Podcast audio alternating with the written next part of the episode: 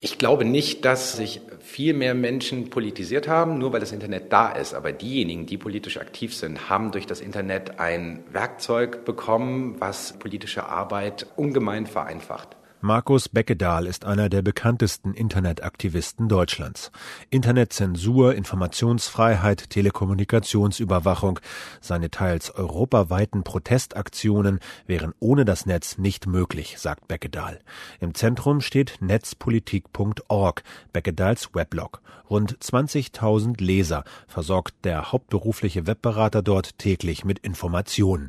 Mit dem Blog macht er Pressearbeit, koordiniert Kampagnen und bittet um praktische Unterstützung. Aktuelles Beispiel der Protest gegen das umstrittene Telekom-Paket, ein weitreichendes Gesetzesbündel aus Brüssel, das regeln soll, wie Telekommunikation in der EU künftig funktioniert. Hier arbeiten wir mit Partnern in Frankreich und in England zusammen.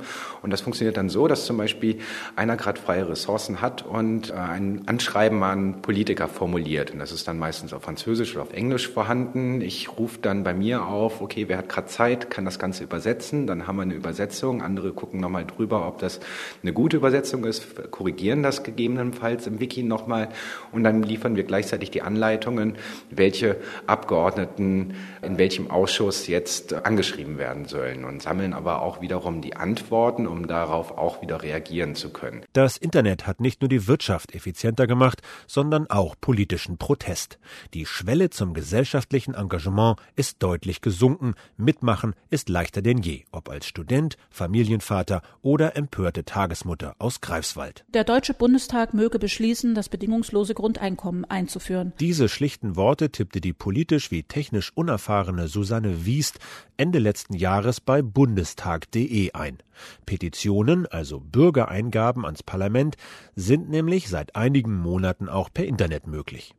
Die über gesellschaftliche Ungerechtigkeiten erboste Tagesmutter forderte 1500 Euro im Monat vom Staat für jeden Bürger einfach so.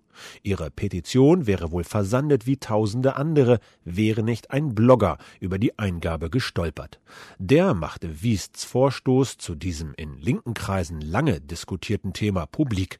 Twitter, Blogs und YouTube, die Petition war auf allen Kanälen des Webs, erreichte schließlich die traditionellen Medien und in wenigen Wochen hatten über 50.000 Menschen die Petition unterschrieben. Jetzt wird sich der Bundestag womöglich mit der Frage befassen. Internetneuling Susanne Wiest stellt heute erstaunt fest, das ist eine Bürgerbewegung, die sich im Internet trifft. Und ich kann ja jetzt sehen, ich habe ich hab echt ein bisschen was gemacht und also es ist möglich, was zu tun. Konferenzen, Vereinstreffen, Koordinationssitzungen.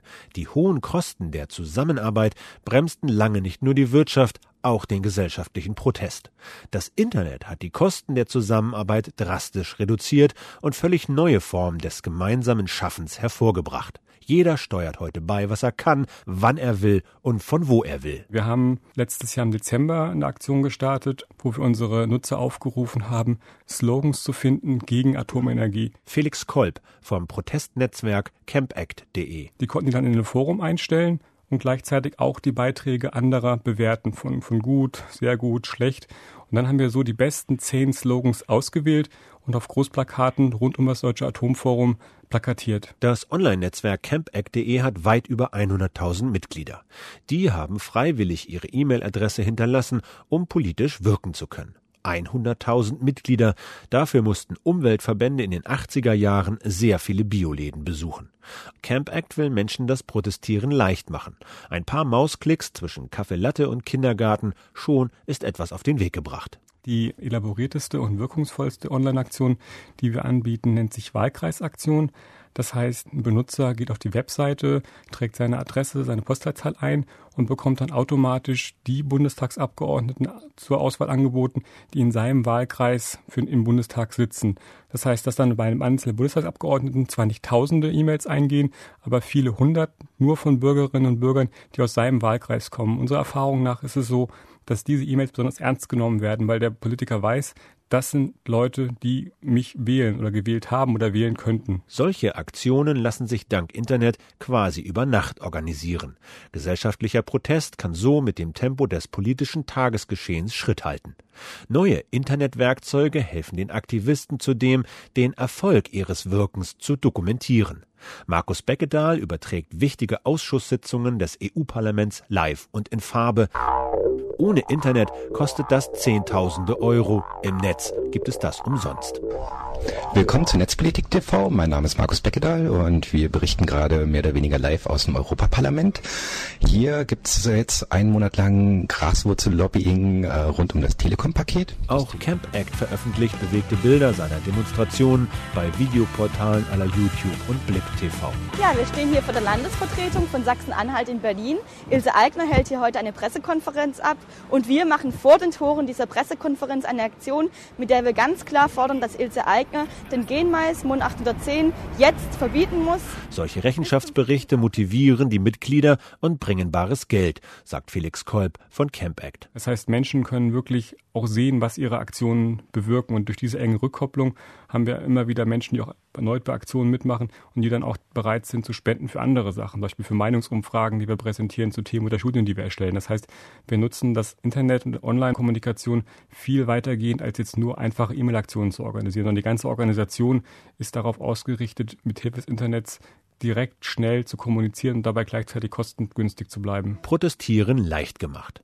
Der Vorteil des Internets ist jedoch gleichzeitig sein größter Nachteil.